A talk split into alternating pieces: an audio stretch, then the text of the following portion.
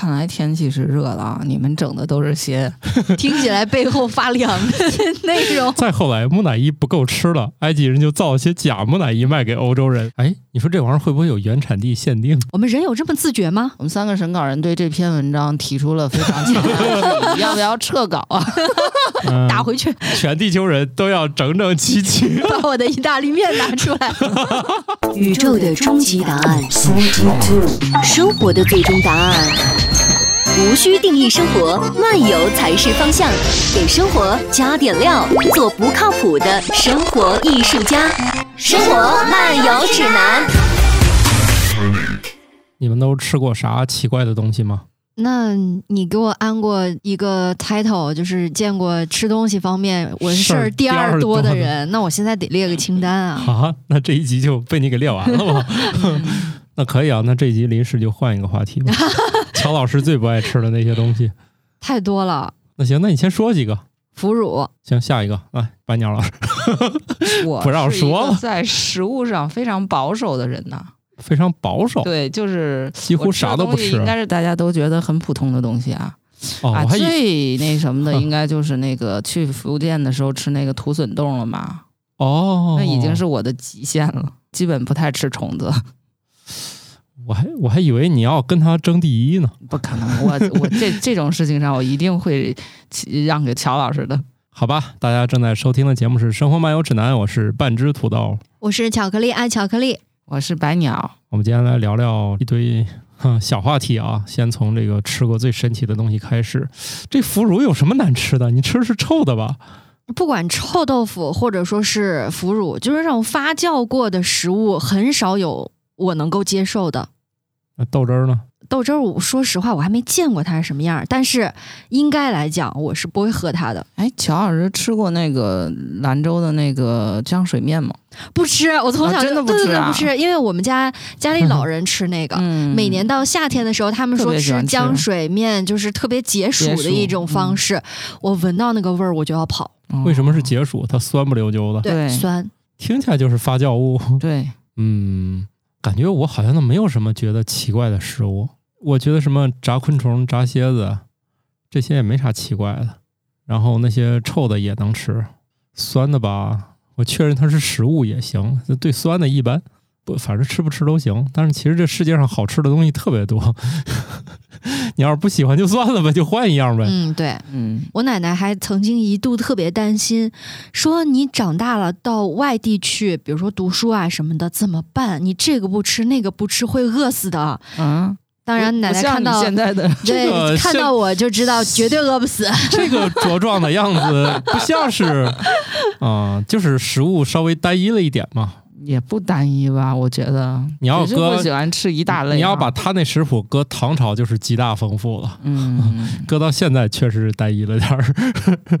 比如牛羊肉得吃哪儿产的，哦，这种酸的不吃。反正以前还想了解一下他什么不吃，后来我就不再问了。就放弃了。list 太长了。对，因为记不住，爱吃不吃。乔老师吃的奇怪的东西单子也很长，然后那个不喜欢的东西单子也很长。，对，那奇怪的东西，我觉得也没啥奇怪的呀。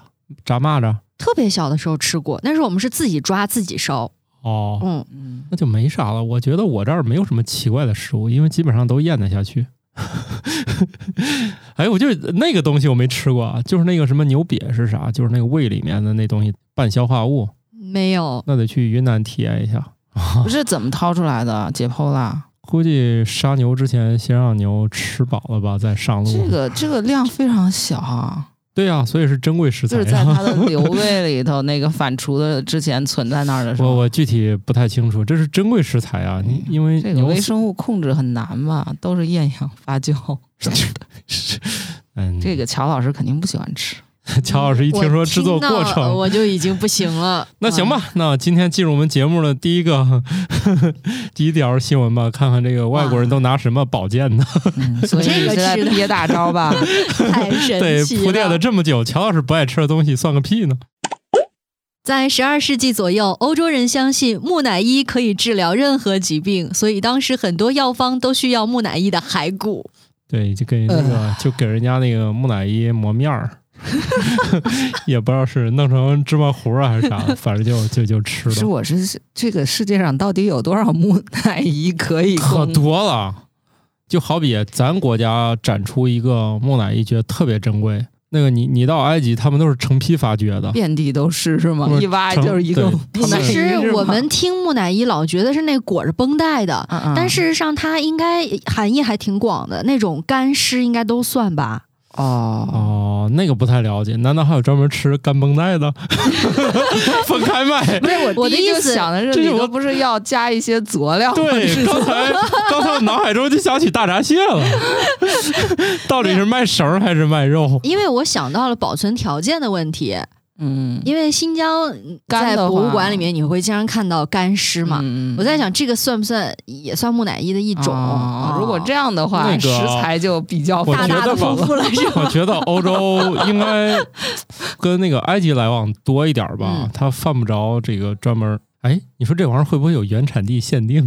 对呀，我也在想啊，是不是还要挑一下产地？这个埃及的跟什么中东啊，或者对呀、你想想，那个铁棍山药也分铁棍山药和运到原疗产地效会有差别吗？没有，都是都是埃，及的会那个清热解毒的效果会 更好？那肯定能提高肠胃以及什么免疫力吧？嗯，就像那个云南那个超过多少年那个老云腿一样，其实它也不需要做熟了吃了。不是你这个说出来，我让大家以后买不买老云腿了？这两码事儿没给广告费吧？那两码事儿啊！云腿那个人家就是老腿，就直接切开弄片儿不就吃了吗？不，它制作过程是不是也有相近？制作过程也没有绷带吧？倒没有绷带，但是抹料应该差不多。也得也得撒盐，提高渗透压是吧？反正它也没有内脏了。是不是也得得也得腌制嘛？啊？是是是得腌制。这个 哎，我这一会儿是怎么就发散到螃蟹跟云腿上了？都这这这两样还都挺好吃的，一个是主要卖绳儿，嗯，一个主要是卖肉。这个绳跟绷带也很像 了吧？啊、然后你看我这个微博上的有一位这个我熟悉的啊，估计白龙老师也认识的，叫少俄罗斯啊，一个生活在法国的一位网友说。再后来，木乃伊不够吃了，埃及人就造些假木乃伊卖给欧洲人。哎呀，所以你们刚才问那个问题，我是不是就回答了你们？哎，我突然想到了，有很多年前算是笑话吧，卖那个千年鳖精，嗯嗯一只鳖 熬了一大锅，卖了好多年。啊，那不错呀，还有鳖精。这个熬了一大锅的意思就是说，只往里头加水出汤，然后那个涮涮一直在里头是吧？那这不是刷锅水吗？锅这叫老汤这是锅还是紫砂 壶？老汤鳖精。那你说那种有熬汤历史的那种什么老店，都喜欢说我们这个是什么千年老哎百年就百年老汤百百年老汤，天哪，千年那得那得是挖出来的吧？千年主要是不敢喝了。千年牛肉汤是有，以前是熬那个，但是那汤肯定没有传承下来。对，以前那个活种也不太好保存，不像现在可以天然气一直点着。反正现在的那个汤馆说一百年，我我觉得有一定的可信度，毕竟那玩意儿敢喝吗？他们每天都那样熬着，总觉得这个汤怪怪的。但是他们觉得吧，作为一个汤，生什么特殊的反应吗？哎呀，不会的，这汤估计中间也也断更过。所以你看啊，你到陕西，嗯，他们特别强调吃一个很厉害的人叫开锅第一碗，嗯嗯就是意思是这家泡馍馆刚开，吃他们那个第一碗很厉害。然后呢，觉得竞争不过呢，就说我们家的汤是百年老汤。我也不知道到底是第一碗最厉害，还是百年的厉害。那让他们先打一架，谁赢了对就吃哪个。对，反正就是说这这两个听起来都挺骄傲的。我也不知道到底是新煮的好，还是一百年的好。这汤是一百年的，然后呢，今天加进去肉以后开锅的第一碗，那你这个是叠加的 buff 啊？这反正我我不知道啊，反正这种嗯东西在中国它有一个名字，嗯，嗯，万金油，但是嗯，人家是包治百病，和万金油保证治不好啥，是吧治不？治都能好的这种病都包治。那那那是是，而且一些那个没有什么确切证据的也能治，比如脑残，哎，嗯也给你点万金油，你也不知道到底是提高了还是没提高。真的是聪明了。以前嘛，你想想，那以前牛顿的时候身体不得劲儿，还做水疗呢。还放血，还放血呢。水对，疗是从头顶上哭嚓一盆水啊，倒就是那个冰桶挑战你想多，那时候没有冰，啊？只有桶，水桶挑战，历史悠久啊，这个活动。那是那是那个，传承下来的。对对对对，反正那时候科学家也要接受一些莫名其妙的治疗。不是，你是说他们吃的这个木乃伊是磨成粉，然后服下的是吧？啊，是啊，卖你整根儿你也吃不进去呀 撅一根儿，嘎巴嘎巴有嚼嚼头 我的天哪！咀嚼片儿，嚼碎了，要不拉嗓子。这这我我估计应该是，就哎，那既然磨成面儿了，我觉得那埃及人还造假，造什么假木乃伊啊？你弄点锯末子，也没人知道啊直接。送粉过去不就完了？对啊，大概还你看，掺点土，以前我们这儿不是吃流行吃冬虫夏草吗？嗯后来不都做成冬虫夏草片儿了？嗯，对，啊，我觉得就是添一点就算了。两两者其一，我觉得我还是买整根儿的。整根儿吧，至少我看见它吃肚里了。你磨成粉比原来那根儿还贵，所以不是他说的假的，是指个怎么假法？是拿狗做的，还是说拿塑塑料木头这些的做的？是材质上的假，还是是不是运物种去上的假已经是沫沫了？这个得问一下少个螺丝哈。嗯，回头吧，这这也不重要啊。不过他们可能抓住这个药方的这个本质了，他可能也治不好啥，反正真假都行，嗯，不知道啊。啊，也不知道啊。现在我们不也发现了很多我们过去研究不明白的都研究明白了吗？不是，我觉得他们可能主要还是因为贵族觉得我能吃到这种，就是一个很好的一种心理治疗了吧？对，那时候是吧？吃白糖嗯是吧？吃的满嘴、满嘴黑牙，说我这我有钱，啊、嗯，像现在要吃一些用那个什么福南丹毒死的东方白冠一样吗？什么玩意儿？有一次天津出那个事儿，就是用福南丹投毒到那个北大港，然后好多水鸟都被毒死了。哦，然后毒死的说实际上是抓过去做野味儿吃了嘛。那实际上这个吃野味儿的人，我不知道他知道不知道这个野味儿具体的来的过程。实际上那个鸟体内还有福南丹呢。这个有很多野味儿身上，呃，还都有一些什么散着、对啊散着的子弹啊卖的什么的。很贵，他还觉得这个东西吃到了就是有有疗效。嗨，人们就是主要是个猎奇吧，因为你嗯现在去某百科上搜一下这些物种的名字，那词条下面第一行叫做清热剂。不是不是嗯，这个你搜的这个东西叫是野生动物，保护野生动物人人有责。嗨，您那哦你当然了，这个你可能很久也没有打开过这种百度对百科了。这个东西能不能吃？其实嗯。有一个特别简单的判断标准，是你行在还是不行？对你能够吃到的通常意义上的那些动物，比如说呃猪、牛、羊、鸡、鸭、鹅这些之外，嗯，其他的就尽量咱别吃了。嗯，对。因为鸟类几乎都是三有，嗯，对。动物就那除了更多人养的，基本上都生存除堪忧。了对除了我们这个，我们有一位作者啊，家里养的是带证的鸟儿，嗯，你说这玩意儿他也不舍得吃，毕竟那么贵呢，是吧？就是有一些合法饲养，你可以就是带证的一些鸟嗯，啊，应该是可以养的。不过主要是它也没啥肉，说有的人吃这个是因为觉得我能吃得起这个，就说明我的身份高贵嘛。就我觉得吃木乃伊就是这样一种心态吧。应该是我吃得上 毕竟木乃伊再多，它也是不可再生资源。源。好了好了，要不换一个话题吧？毕竟这玩意儿现在第一呢太，解暑了。也 太解暑了，也对特别清凉。对对对对对对，这个无论你是吃整根儿还是半只，反正现在不常见了。你要真想吃，你还是去买点羊蝎子煮一煮得了啊！别别对这种不好下口的东西琢磨了。毕竟这种来一个真的来一回，都是去特别好的博物馆专门弄一筐让你看的。专门弄一锅给你炖的。我说的筐儿不是那个竹篮儿，是玻璃，直接照死了，不准靠近 啊！拍照也不准使用三脚架那种的哈，你别想多了啊！好吧，什么乱七八糟？博物馆里见哪个他能给你整一锅？美食博物馆。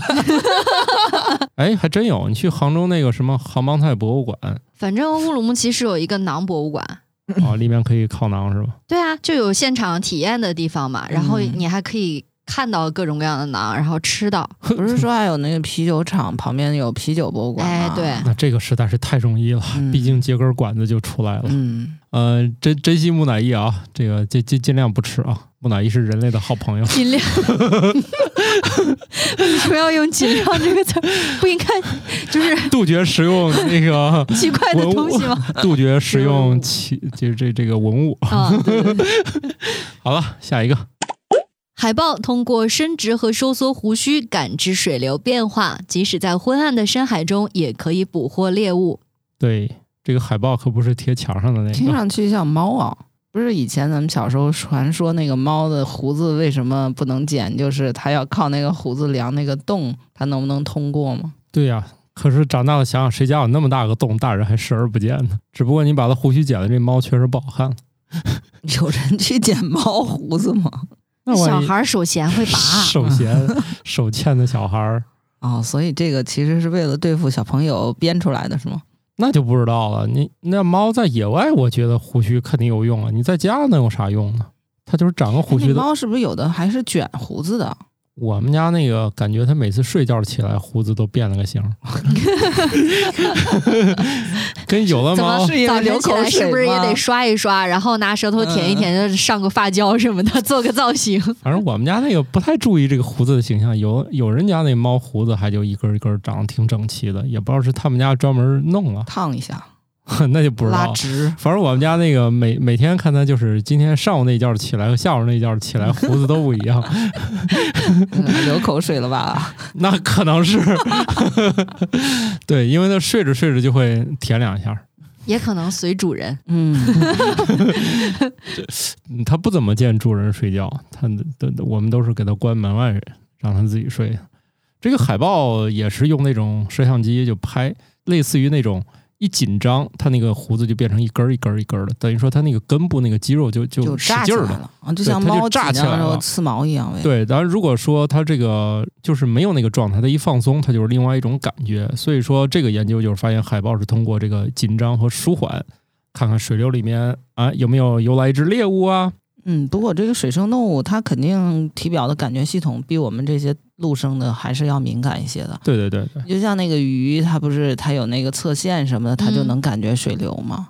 我觉得它像这海豹这种，确实它有可能它也能 get 到这种信息。对因为以前我们这个对动物行为的研究，很多时候都是来自于观察，对吧？就是现在我们的研究手段越来越丰富了。嗯，就比方说猫怎么喝牛奶那种，是吧？对对对，就是以前看不清，现在换高速摄影机，嗯，现在好多都是高速摄影，还有红外摄影这种的来辅助研究。这样的话，就对它怎么去，力学过程啊，对对对，就是你可以看到它这个状态的变化。因为我看到那段视频了，这个海豹那个根部嗯，就它一使劲儿就亮起来了，就是有一些现在的那哦种就是红外摄影嘛。对，现在应该是有一些新的这种方式能观察的更仔细了。以前只能看这个胡须抖楞抖楞，现在一看它主动使劲儿啊，还是放松的，嗯因为它又不像咱这个在五十米恒温游泳池里面来回游，是吧？它旁边，比方说，要是黑很黑的地方游过来一条鱼，它可能就很轻微的就会有水流的变化，它应该是有然后对吭就过去。吭哧就就吃了，毕竟为了吃是吧？对，像我们吃什么像我们为了吃学到，还能什么？嗯找木乃伊。哎呀，这个 我刚想说，咱为了吃，有时候还得坐个飞机去呢。这你这直接就奔埃及去了。埃及估计那他也不能现场品尝这个吧？至少你们明想啥呢？明面上应该是不能的。别想多了啊！所以呢，你看这个人类现在很多功能都退化多了，毕竟嗯你不会做饭，现在连预制菜都都有了，嗯 两下就出锅了。我觉得还挺好吃的。是吧？嗯，那预制菜给那调料，你也不用想什么盐多少、醋多少，它那一包往里一扔就出来，就是那个小饭馆那个味儿。现在唯一的问题是不是就是冰箱那个地方的问题了？对，以后人类的主要矛盾就是日益增长的这个这个生活需要和那个就是冰箱冷冻冷藏空间之间的矛盾。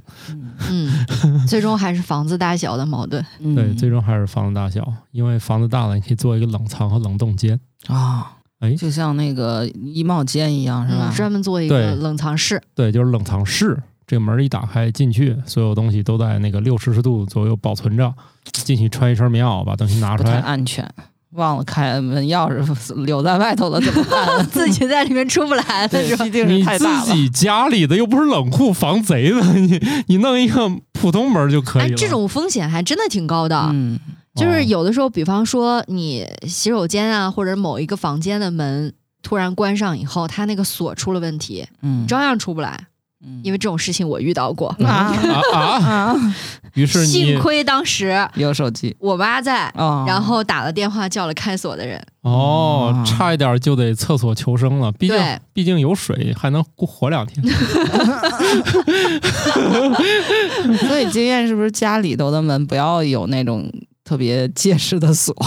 它其实是那个锁头出了故障，哦，平常那个上面其实我都是不锁，只是把它单纯就是关上了而已，它自己给搭上了那个锁扣。啊反正以前那种锁特别危险，就是后面有个圆按钮一摁，嗯，对对对对对，就是那种。它故障率特别高。另外就是，如果你不小心的话，就相当于把钥匙锁在屋里了。嗯，或者如果你找不到钥匙的话，这个，门一时半会儿你也开不了。开不了钥匙钥匙在屋里这种情况，好像很多家都遇到过，我们家也遇到过。而且这种锁对于开锁的人来说，这玩意儿给他一分钟都用不了的打开了，就是它的防盗性极差，确实给家里带来了无尽的麻烦，是的，安全系数低到就是令人发指，就是开锁的人都恨不得远程交去打开。但是咱手头也没有工具、啊。对对对对，就是他来了，他只能表演一下这个锁有多难开，就这种的。我觉得现在的锁应该都稳定性慢慢会还会高一点。另外，好多我们家那个锁直接里面是变成了一个那样转的了，就是防止打不开。就是它现在锁肯定也改进了，也知道经常会有人被困在屋里。不是家里那种锁有必要弄成那样的吗？不知道啊，那曾经的装修不就只有这一个方案吗？嗯，现在你可以选的锁实在是太多了。我们为什么要聊锁的问题？不是在说海豹胡子冰吗？吗？哦，厕所求生是吧？不过现在厕所求生越来越困难了。你像我们家那个马桶上已经打不开那个盖儿了，我已经取不到水源了，只能从底下喝了。没事儿，大差不差，都已经在所以记得日常就是清理的时候勤快点儿。啊，啊，那就把清洁剂放在那旁边吧，必要的时候先刷再喝。你不怕有残留吗？到底是清洁剂的残留 危害更大呀？好家伙，这个完了。不是你，你家还是买个贵点的锁吧，或者在卫生间里弄个电话吧。每次都记着带手机进去。嗯给上厕所看手机又有了一个充分的理由。理由对对对对对，祝大家都都都不被锁在卫生间里。来吧，下一个。一项新的研究发现，如果在网络视频过程中老盯着自己看，会使情绪变得低落，还会因为饮酒加剧恶化。我这一条当时写的时候，我都有点懵了。嗯，这个有人在网络视频当中不是看着对方，而是看着自己吗？难道不是跟自己举着手机自拍是一个过程吗？我看大家举着手机自拍的都挺美的呀，越看自己越好看啊。不是这个研究是哪国做的？是不是没有美颜？对，是不是没有？美颜？他们哎，有吧？美颜不都这这是中国标配是吗？对啊，苹果就没有啊。外国人好像主要就是 Zoom 和苹果吧？哦，对，那个微软那个 Teams 是吧？反正就就这几样呗。他们好像是没有美颜吧？就不说别的，土豆，你上一最近一次直播的时候，嗯你看你自己在屏幕当中的那张脸，嗯，嗯，是不是看着还挺开心的？觉得哎呀，最近颜值提高了呢。不是这个直播的过程，主要是挣钱，我主要是看稿子，我也不看自己，你不是大家给你截屏了吗？我没注意。他这个是网络视频，他的意思是，比方说跟亲戚聊天对对对。那不是直播，他主要是说你跟别人那个视频直播，哎，不是不是视频聊天儿这种情况下，有人会把自己的头像点成大的，看对方看成小的吗？不是，我怀疑这个研究主要是那个 Zoom 那种，有一排头像啊啊，有一个主要的人在正中间，就谁说话把谁的脸投到大屏上，嗯嗯，然后其他人闭嘴的变成一堆小头像。嗯，难道这种人视频会议的时候一直盯着自己看吗？还喝酒，对呀、哎，不是不是，这这肯定不是会议了。这比如说，这个夜里，这个在他的这个不爽的时刻呢，打给了某些人，是吧？然后一边喝着酒一边聊，我猜就是这个情况。这个科学研究的选题非常的哎我觉得他们需要滤镜。嗯，我觉得是美颜的需求，也就是说，他们只要把自己滤好了，就算自己看自己，也不会觉得这个。那肯定的呀。因为我记得之前不是有相关的研究说，人在对着镜子看自己的时候，会觉得比别人看嗯，好看个大概百分之二十到三十嘛，就觉得头脑里自带美颜。哎，对，自带美颜，自带滤镜。嗯，但是你看网络视频的话，也是看自己的影像啊，我觉得跟看镜子有什么区别呢？就是前置摄像头拍的时候，因为这个摄像头的关系，就是会它会有些畸比变镜子会丑一些。啊，对，嗯，然后后置就会好一点儿，然后也有人专门试过，然后尤其是像这苹果这种没有修饰的话，就前置摄像头会更丑一些。嗯，没事儿，这这靠软件了。反正我个人的感觉，我跟家里人聊天的时候，我是不喜欢看我自己的，我是觉得挺丑的。但是，这个和背背景职业有关系。哦，我觉得慢慢就是，你像我这个经常面对这个，我就对我自己在手机里的相貌容貌已经接纳了。就是一，就比如说，就跟那个搞声音呢，比如说我们很多朋友来这儿录，第一次不能接受自己的声音啊是这样，对，嗯时间长呢，你就觉得这声嗯，就接受了。嗯看习惯了。因为我经常也得对着屏幕巴拉巴拉，所以我就对我在手机里的容貌接受了哦，啊，不重要，反正我自己还是有自知之明的。他帮我修一下，我也没觉得我就哪儿开心了，那可能是对于你们来说开心也。我也纳闷了，这个你看，已经看了盯着自己的那个在视频当中的影像在看，情绪已经不好了。这喝酒还麻痹不了自己吗？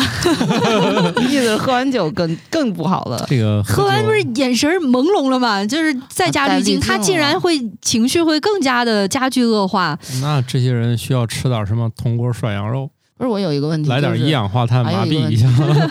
你你这个时候如果屏幕上有你，你能忍住不看吗？我一般跟人视频会议，主要是觉得这是一个跟钱有关的会议，我脑子里想的都是钱，嗯，我才不在乎这里面他长啥样，我长啥样是不是也是。不是也会就不由自主的去看呀？我觉得会，因为嗯看一看，就是让自己在镜头当中的形象不会那么丑，嗯，对，要相对来说要看着角度好一点，所以肯定要文做调试。章的研究意义本身也有问题。你们我这么三个审？稿人，我们三个审稿人对这篇文章提出了非常强烈的质疑，要不要撤稿啊？嗯打回去，对二你这研究范围连美颜相机都没有，审稿费要是给够也行吧？不是这样理解的。啊，不是这样理解的，嗯，审稿人没有审稿费的。没有审稿费。哎哎，各位，啊啊，这稿子还没到咱这儿呢，就已经开始考虑收审稿费的问题了。发出来，没事儿，我我选的研究都是外国的，国内的会专门说明的啊，我们只能去正确的看待它，所以他们还是缺滤镜。这也 缺滤镜，然后、嗯这是？主要是他们这个主要是可能是会开太多，这是不是美颜美颜手机在国外期刊上投的一个软广？哎，这个思路可以啊。但是这个东西吧，这个软广实在是太费劲了。有几个人能看杂志？有几个能看学术杂志？有几个能看进去学术杂志？一筛一筛，呃，这一万个里面可能不到三个。哎，但是在推广的时候，人家可以引用啊。嗯那，我就推广了。对啊，可以可以让什么 Science Daily 啊，然后就去报道这个，然后下面再加一条链接，是就是对，可以使用 来自中国的 app。嗯，去调查这个会对相貌有一个很大的提升。哎，不对呀、那 Zoom 不就是以前中国人开发的吗？他会没有想到吗？啊，可能在旅居美国时间太长了。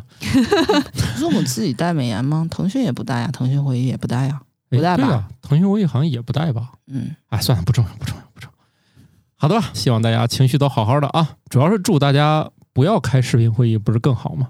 对吧？也不开会，也不开视频会议的。你看我们这个团队，你想啥？那不就失业了吗？我我们公司就不开啊。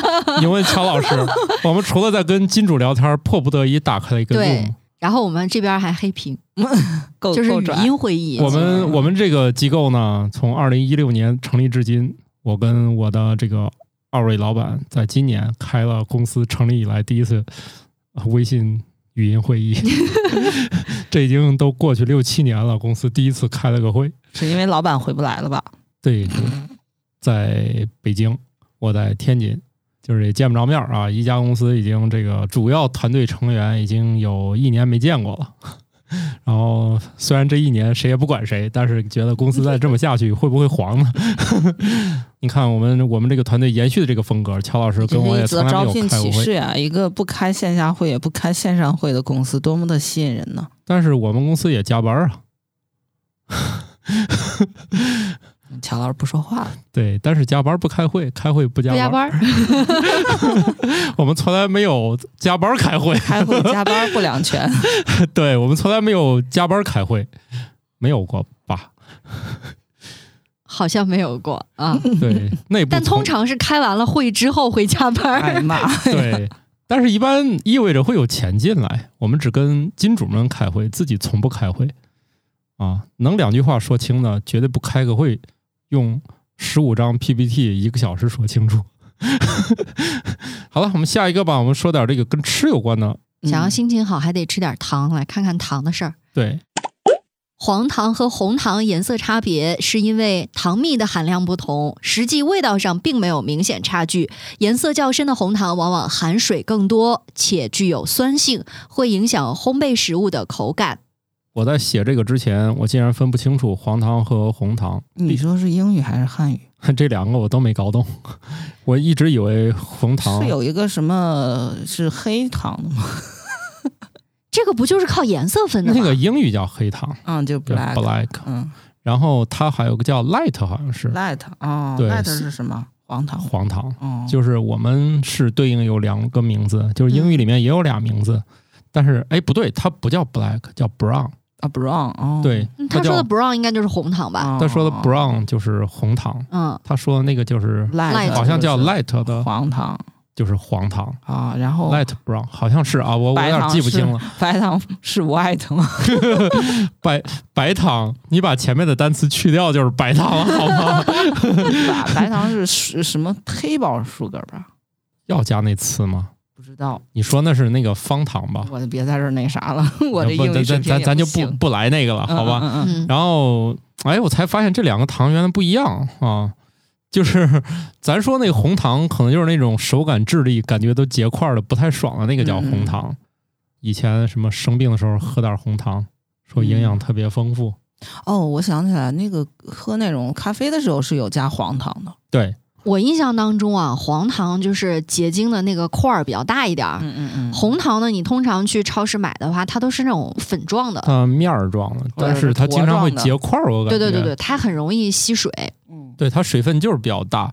原来在这个细分的这个烘焙这个材料里面，这俩是俩东西。那他俩说含水量不一样，你说如果给它搁红箱里烤烤会变色吗？哎，它这个就是红糖，就是有它的那个烘焙的需求。酒店提供给你喝咖啡的时候会提供这个黄糖，但是其实他们的这个味道没有什么差别啊，哦，原来是味道是没差别的。没有差别。因为我从小也不吃红糖，就是因为你要知道，在国内的，就是女生对红糖这个词嗯应该是特别的熟悉，在生理期的时候都说。不是现在老说什么多喝热水嘛？其实是经常说，哎，你要喝那个红糖水，就是因为它的颜色，嗯，觉得以形补形，你知道吗？我去嗯又奔着木乃伊去了。就是很奇怪。但是我从小就不喝这个东西，嗯，你不喝是因为味道还是嗯？，我不喜欢那个味道，哦我也，不太喜欢。那也就是说，在你这个喝起来红糖还是有点味儿的，有味儿。好吧？我我对这个没什么概念，我觉得那个白糖水就挺好喝了。对啊，就喝白糖水不好吗？对，而且这个按理说啊，从加工这个过程来说，其实白糖是最顶级的产品，嗯，反而这个它更晶体，纯度更嗯高嘛，纯度更高，反而是黄跟红是嗯越来越初级了。嗯，但是真正你要去买的话，红糖是不是还贵点儿？跟那个市场就啊这种需求对啊，然后它的这种布货呀有关。对，就是无法制糖，嗯是不是明显就能卖多卖一些钱？对对对，还有那个什么，呃，加点盐反而便宜，嗯，不加点的反而贵了。嗯啊，事事实上也是这样。不过现在由于大家好多地方不爱吃那个碘盐之后，现在就是不加碘的，就是价钱慢慢就拉平了。之前就是不加碘盐还挺贵的。嗯，以前好像是很难买得到，我就知道天天津人他因为在海边嘛，他本身海产品吃的比较多，有很多人他是不缺碘的，反而他会因为吃加碘盐太多，他会出现那个甲减的情况。哦所以天津就是这种不加碘的盐，以前就是需求还蛮，就是比一般的像我们内陆城市要大。大概在十年十多年以前的话，这个不加碘的盐在市面上是不能自由买卖，只能是去医院开处方才能买到。哦，啊，对，就是实际哦上不加碘的盐也是最近这些年，就是因为很多人反映就是他想吃不加碘的，或者是他有这方面的疾病买不到盐，后来才放开的。实际上以前咱们国家哦是强制盐加碘的。哎，嗯，今天又学到了啊，这些无用的历史。自从不加碘的盐进市市市以后，就因为很多人也搞不清楚自己到底是甲亢还是甲减，然后就胡乱的吃，反而吃的更乱了。哦，因为你这个东西，你让他你让他选的话，最后分布的概率可能出现问题的情况概率更高。你要不让他选的话，就统一都是对，只有那一种。，对，反而可能就是对于大 对大部分人他是这更好治了啊！啊，对，行吧，好了，那我们就再说一个跟调料有关的吧。啊，我们今天特别的生活化一点啊，你看全是吃，嗯不，是吃木乃伊就是吃汤。哎呀，接下来这种东西好像大家经常吃的也是它的沫儿，对吧？对，吃的也是它的沫儿。我的而且好像还是要干一些今。天全是面面儿啊，将未成熟的绿色胡椒采摘后煮熟干燥，直到它们的外层变黑，就得到了黑胡椒。而采摘成熟的红色胡椒果实，浸泡在水中，经过发酵，分离出其中的种子，将其干燥，就得到了白胡椒。等于说年在胡椒年轻的时候 给它摘下来啊。而且一个有皮儿，一个没皮儿。对，红色胡椒果儿，这感觉有点像做那个咖啡，就也是把外面那个给泡掉发酵了，然嗯，然后给它分离以后拿到里面的那个，但是发酵以后，那个外头的东西就软了，就可以剥掉了，是吧？对，就把里面那个籽儿给弄出来。嗯，它就没有颜色。对，所以其实那个白胡椒在咱这儿用的多，是不是由于我们嗯喜欢把这个东西种熟了再处理？就我中餐里面味道面不一样，味道嗯味道也味道味道也确实不太一样。的确不太一样，因为黑胡椒的味儿更加就是辛辣一点嘛。然后那个白胡椒呢，是做菜的时候提味儿的。当然了，他们用白胡椒，就西餐里面用白胡椒，主要是说那个黑的可能是那个颜色不太搭。我我我我但中餐里面用大部分都是白胡椒都，是白胡椒，尤其白胡椒做汤的时候，对对对最后出来放白胡椒提味儿。对你基本上炒各种菜，快出锅前稍微来点白胡椒，点点香油出来，这个菜都突然都脱胎换骨了。我这个不适用于所有菜啊，嗯 大家谨慎啊。就是说那种快炒类的，什么炒个，比如炒个芹菜啊，最后出锅前来一点香油，再来点白胡椒，这个菜一拌就特别的香啊。那白胡椒有时候就是出菜之前提个味儿啊，反正白胡椒在中国用的还比较多，特别喝一些那种汤。嗯，尤其冬天啊，嗯要是喝什么羊肉汤、牛肉汤，最后你加点白胡椒，那个味儿会特别的香，然后你喝完以后立刻身上会觉得对就暖和起来了。反正我吃馄饨非得来点这个，就类似于吃饺子也就蒜差不多。我因为不太下厨房哈，所以我其实胡椒、花椒都分不太清。胡椒、花椒分不清，嗯啊，这两个差异还很大哦。胡椒是辣味儿的，嗯，花椒是麻。哦，嗯不是你说倒是那，我我觉得是这样啊。那个你平时买到的白胡椒，它一般都是面儿的，字儿我还是认的，但是我每次炒菜或者什么的，当然我很少做饭，这两个就是这两个都撒一点儿。啊，所以你买的花椒它也是面儿的。对我也有花椒面儿，有胡椒面儿，你没有买花椒粒儿吗？也有，嗯，还好嘛，但是花椒粒儿我不太用，因为花椒粒儿不太不太好摘出来，嗯嗯它那个如果是一半儿的话，你要吃的时候，嗯嗯，卡在偶尔，会卡在吸到嗓子眼儿 不是不是，它会吸到你的舌头上。嗯，还有天花板上，舌头上和天花板就其次吧，有时候会吸在那个就是。都都快进食管的那个地方，就是直接吸嗓子眼儿那个，那个据说有人费半天劲弄不出来，还去医院抠下来的，就是吸的劲儿实在是太难受了，他 咋也下不去，只好去医院取出来了。嗯，还真有那半截儿吸嗓子眼儿上的，是不是听了大家哎呀一般，我现在喉咙已经不行了，就感觉。听得喉头一紧，差点喉结都吓出来了，是吧？怎么了？吸了个花椒壳儿，都变性了吗？我的天！好吓人啊！这个怎么摘不出来？你花椒炸锅的时候用一点儿，然后油热了，你把花椒粒儿都都弄出来不你为什么要就行了吗？炸锅？啊？你们管这个叫啥？叫炝锅吗？嗯，嗯，哼，只是语言差异。这个啊，锅跟你有什么仇什么怨？你要炸它？就是就是炝锅嘛，也就是说，花椒是在做饭的开始阶段放的，然后胡椒是在终止阶段放的，是吗？对，你可以这么理解。嗯，但是用法具体啊，这就是强行科普。但是，呢，花椒油是在出锅的时候用的。嗯，对，花椒油是出锅前，你是这样啊，你比如说你炒一盘上海青，倒入油锅之后，你就把那个花椒粒儿啊扔个七八个、十来个都行，就扔进去，然后油热了以后，那个花椒粒儿变黑了，你就是炝锅呗，然后你把那花椒粒儿花椒油了呗，相当于对你就把花椒味儿呢。对你把它掏出来。但是我我听说过，对啊，你听说过，你就这么做就行，不是你家家都这么干。如果你嫌掏那个粒儿麻烦，你就扔两个那个干红辣椒，效果也是一样的啊，就是增加点味儿嘛。你嗯，我有时候嫌费事儿，我也是用红辣椒代替的。然后，如果你炒的是宫保鸡丁，那你在出锅前倒的一定是花椒油，你自己炸那个没那个劲儿，感觉。嗯，就是出锅前对，出锅前浇一点儿那个花椒油，直接那个宫保鸡丁那个味儿就出来了。我怎怎么最后我们又聊到这个厨艺交流呢？因为说的是调料嘛，对，反正那个白胡椒就是出锅前来一点儿啊。你要是黑胡椒呢，这个用途比较广泛了啊啊，腌制的时候也可以用。对，大家就随意发挥就可以了。嗯然后一般来说，都推荐大家买那种自带研磨器的，呃，黑胡椒粒儿啊，你就用那个就行。就就每次用之前要拧一拧。嗯对对对，呃，如果你有机会去一些呃有意思的国家，你还能买到，你像三色胡椒粒儿。真没注意过。之前我是在马达加斯加见过，然后我就买了好多回来，然后那个货架上它是商品上面钻个眼儿那个，用一根棍儿的那个架子穿了一溜儿。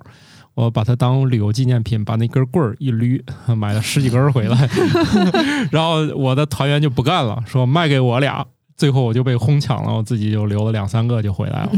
其实那个马达加斯加真是一个香料之岛啊，那上面嗯就是包括大家知道的香草，真正的香草荚啊，哦可不是那个香草味儿的那个调料啊，那个那个勾兑剂啊，是真正的天然香草。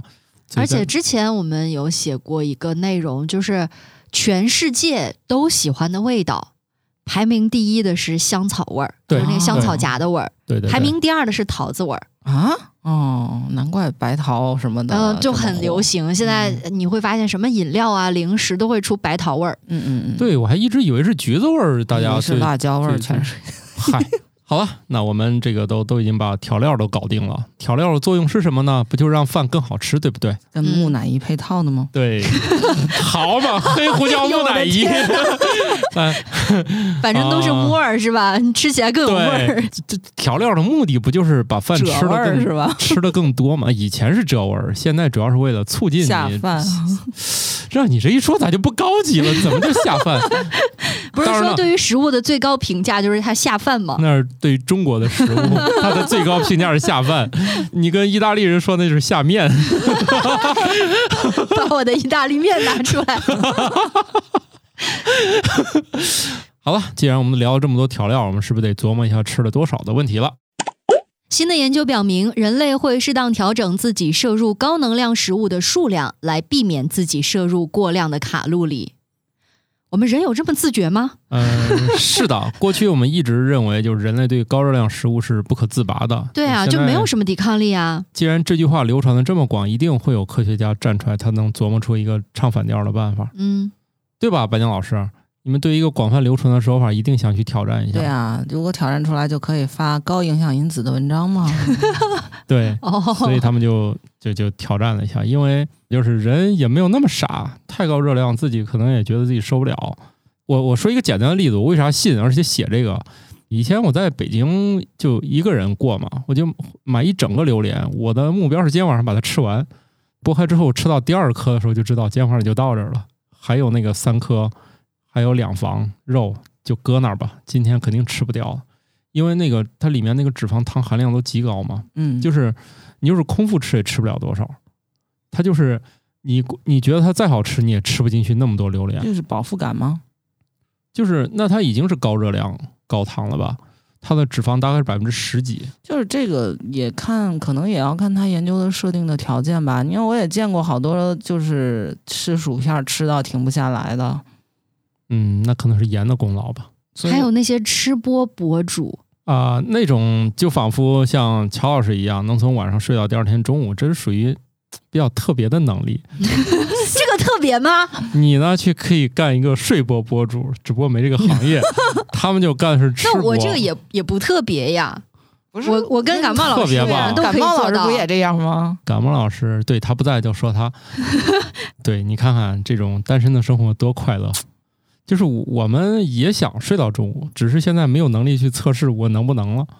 就是毕竟家里有一个闹腾的，就是已经没有办法去了解我身体能不能睡到第二天中午十二点了。像你们是有机会证明自己的，那那这个就也不算什么特异功能啊，算吧，很平常啊。算吧，很多人就是根本睡不到中午，这是一种天赋，要么就是心里实在没事儿。生活多么的轻松惬意，是，哎，我们不要再说了，这这对，又是一个悲惨的故事。来吧，我们最后一个了啊，还是跟这个就是又有点扣题了，跟咱今天嗯第一条就有点关系啊、第一个是磨成沫儿，啊！最后这个呢是团成团儿。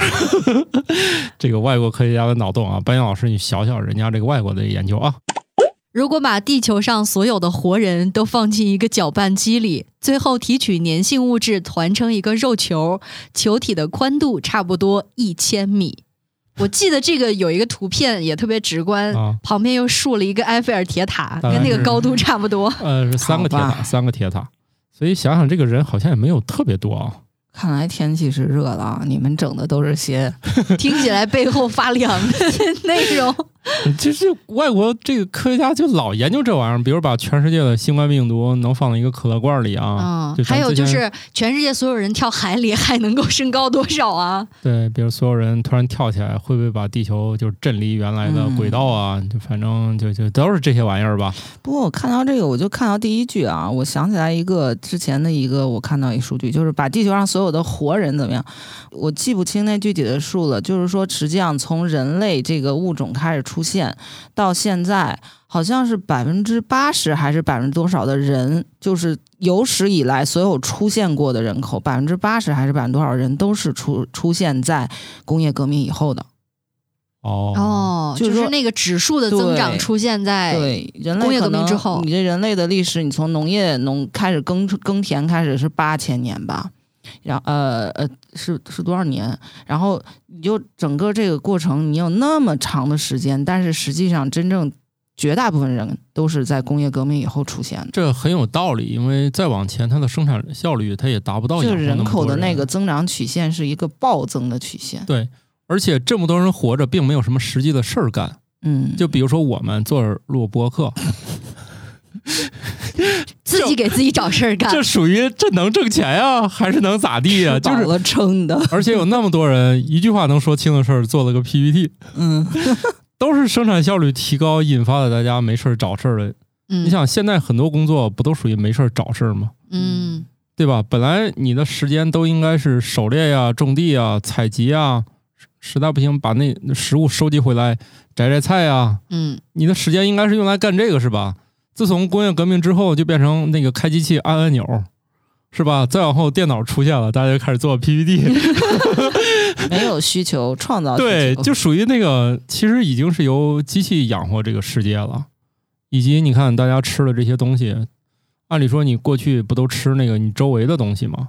现在你吃的东西呢，不是用飞机运的，就是卡车运的，你嗯就很少能吃到就是你周围种出来的食物了。嗯全球化嘛。对，所以你看看，就是它的这个，你人类的生产效率如果达不到，怎么可能把食物好嘛？你在网上下个单，过两天给你寄来了，吃了还倍儿新鲜，嗯，那肯定是这这就属于这个实在是有钱没地儿花了。自从那个各大公司把主要时间用来什么视频会议啊什么的，就知道人类的生产效率达到了巅峰，而且吃得饱饭了，吃得好了。吃的太撑了，开始在网上吵架了。对，主要是键盘也便宜。砸几个大家砸得起是吗？对，以前刚有电脑的时候，那时候一个键盘要坏的话，大概要赔好几百块钱，而且这个好几百相当于当时的应该是两三个月的工资嗯，嗯，啊。哎，也主要是当年那个键盘也确实用不坏，从原理上看哈，那些键盘如果活到现在还都能用呢。它是机械的那种，不是，是电容的，它那个键盘几乎是你可以敲到死都不会坏，就除非它里面电路板烧了，这也烧我不了。我记得好像是以前是可以把那个 A B C D 都抠下来，然后再把下头给怎么扫吧扫吧，然后再一个一个装上去。后来就出现那个所谓的什么薄膜键盘了，就越来越不行了，因为它便宜了嘛。所以这两年不是机械键盘又回来了嘛？嗯机械键盘当然是改良了啊，比以前复杂多了。最早的机械键盘就是可能用着用着那个键就来回晃松了，就用不成了。嗯所以这个在历史长河中用的时间不是特别特别久。后来又出现了那个用不坏的电容啊，用不坏的电容由于价格奇贵，大家现在也可以买到电容键盘啊，有兴趣可以搜一下啊。那个价钱可能大家就是看看就行了，可能大概也要用半个月的工资买一个，就反正也挺贵的啊，不重要啊。总之呢，今天我们就是聊了这么多，嗯，没有什么用的知识，毕竟，嗯，可能你也吃不上木乃伊，主要是冷，难道不是不想吃这玩意儿吗？为什么要吃呢？呃，然后呢，我们也不可能把所有活人都扔到绞肉机里啊，毕竟这个尊重生命 听着特别反人类。对我自己，我第一个就带头，我不干，我拒绝哈啊！我不是所有人都扔进去了，谁来量那个球有多大呢？这个，很有道理。哎，是啊，哈，就无法验证的实验了。哎，不对呀、你像那阿加莎那个是吧？无人生还里面由最后一个人执行那个人没有，那人是假死的。啊，甭管咋地吧，总有一个执行者。哎，那光为了争取这个最终执行者的名额，那先得打一架。哦，是，只要没有说某种奇怪的病毒感染了全人类，然后出现了控制意识，哎，可以看我们那个过去写过的东西啊，确实是发现一些微生物就是能控制它宿主的行为。嗯，只要没有这种东西出现在自然界，控制全人类，大家就不可能讨论咱往那绞肉机里跳吧。另外，可能这个自自然的病毒宿主可能也也没有办法引导人往这种现代的装置里面跳，这个事儿就想想吧。嗯，也只能想想了。之前什么往大海里跳啊，这也不现实是吧？毕竟那么多人也不会游泳。对，我记得我们当时还讨论过，他那个测量方式是你自然跳进去，靠浮力浮上来一部分呢，还是头闷进去呢？对，是整个闷进去还是算一半儿的哈？那么整个闷进去，那你除非会潜泳，不然肯定还是有一部分浮出来的呀。最难的是让所有人把头埋进去。对，同一时刻你。连广播体操都很难做一顺儿，更何况人上一百，形形色色的是吧那？你在这个南半球和北半球通信时间也是有有时间差的吗？你连他一拜齐往里闷那个时间都会有差。对你只能通过电信号传播，通过声波就大家动作肯定不一致。我们为什么要讨论这么无聊的问题？难道就不能多闷一会儿吗？不就死了吗？你们为什么要纠结埋进去的那一刻呢？那一秒呢？不就要凑个齐整吗？全地球人都要整整齐齐。突然哪里来的这么奇怪的仪式感呢？一个都不能少。行了，那我们反正这个这是一个向祖先致敬的一个活动，是吧？向木乃伊致敬，所有人都跳海里。不是，重点不是一个警示吗？就是希望大家既不会团成肉球，然后也不会跳海里，然后呢也不会被磨成面儿，被几个世纪之后的人当做保健品对，吃该烧就烧了吧。那个之前欧洲可能还说把当年是是滑铁卢还是什么战役那些士兵，好像无意当中当肥料出售了。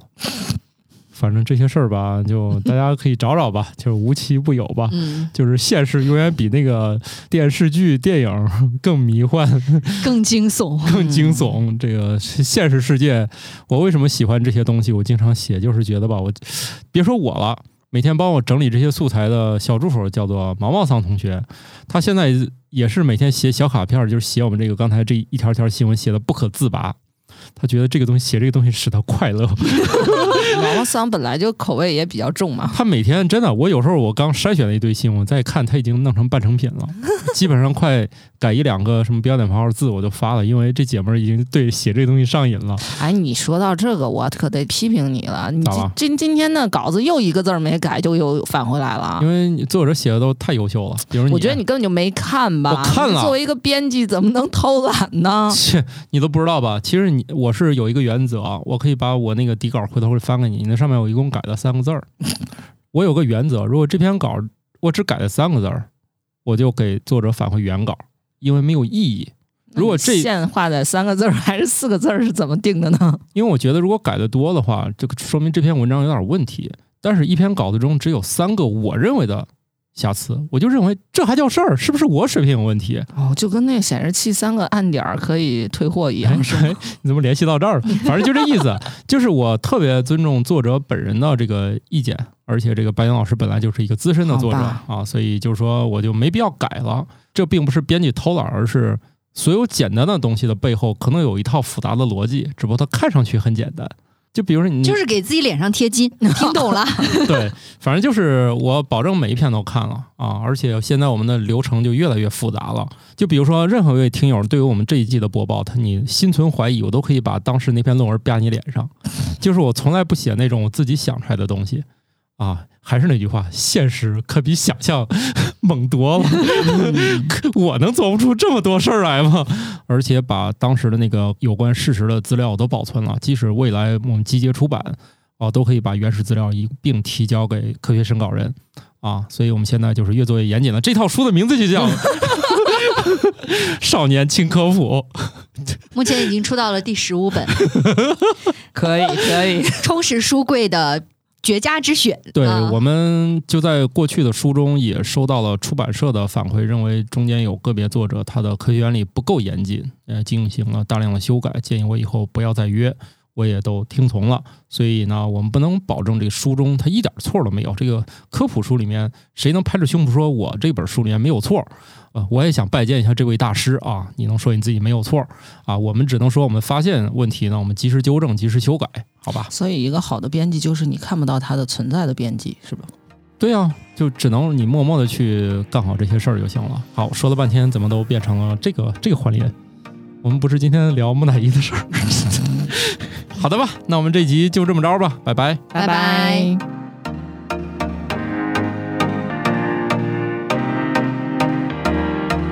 感谢各位听友收听《生活漫游指南》，我们有一个公众号“生活漫游指南”，欢迎订阅。同时呢，您还可以加入我们的听友群，只要打开微信添加朋友，搜索“生活漫游指南”的拼音全拼，就可以添加管理员了。管理员会把大家邀请到群内，和我们众多热爱生活的听友们，还有我们的主播以及嘉宾聊起来吧。节目的福利还有很多，欢迎加入一起讨论。感谢收听，下期更新，不见不散哦。